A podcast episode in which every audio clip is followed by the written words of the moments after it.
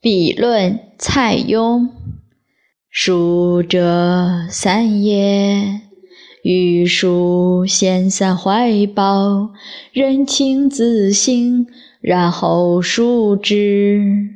若破于世，虽中山土豪，不能假也。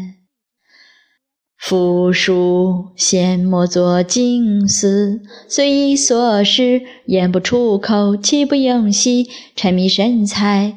如对至尊，则无不善矣。为书之体，须如其形。若坐若行，若飞若动，若往若来，若卧若起，若抽若吸。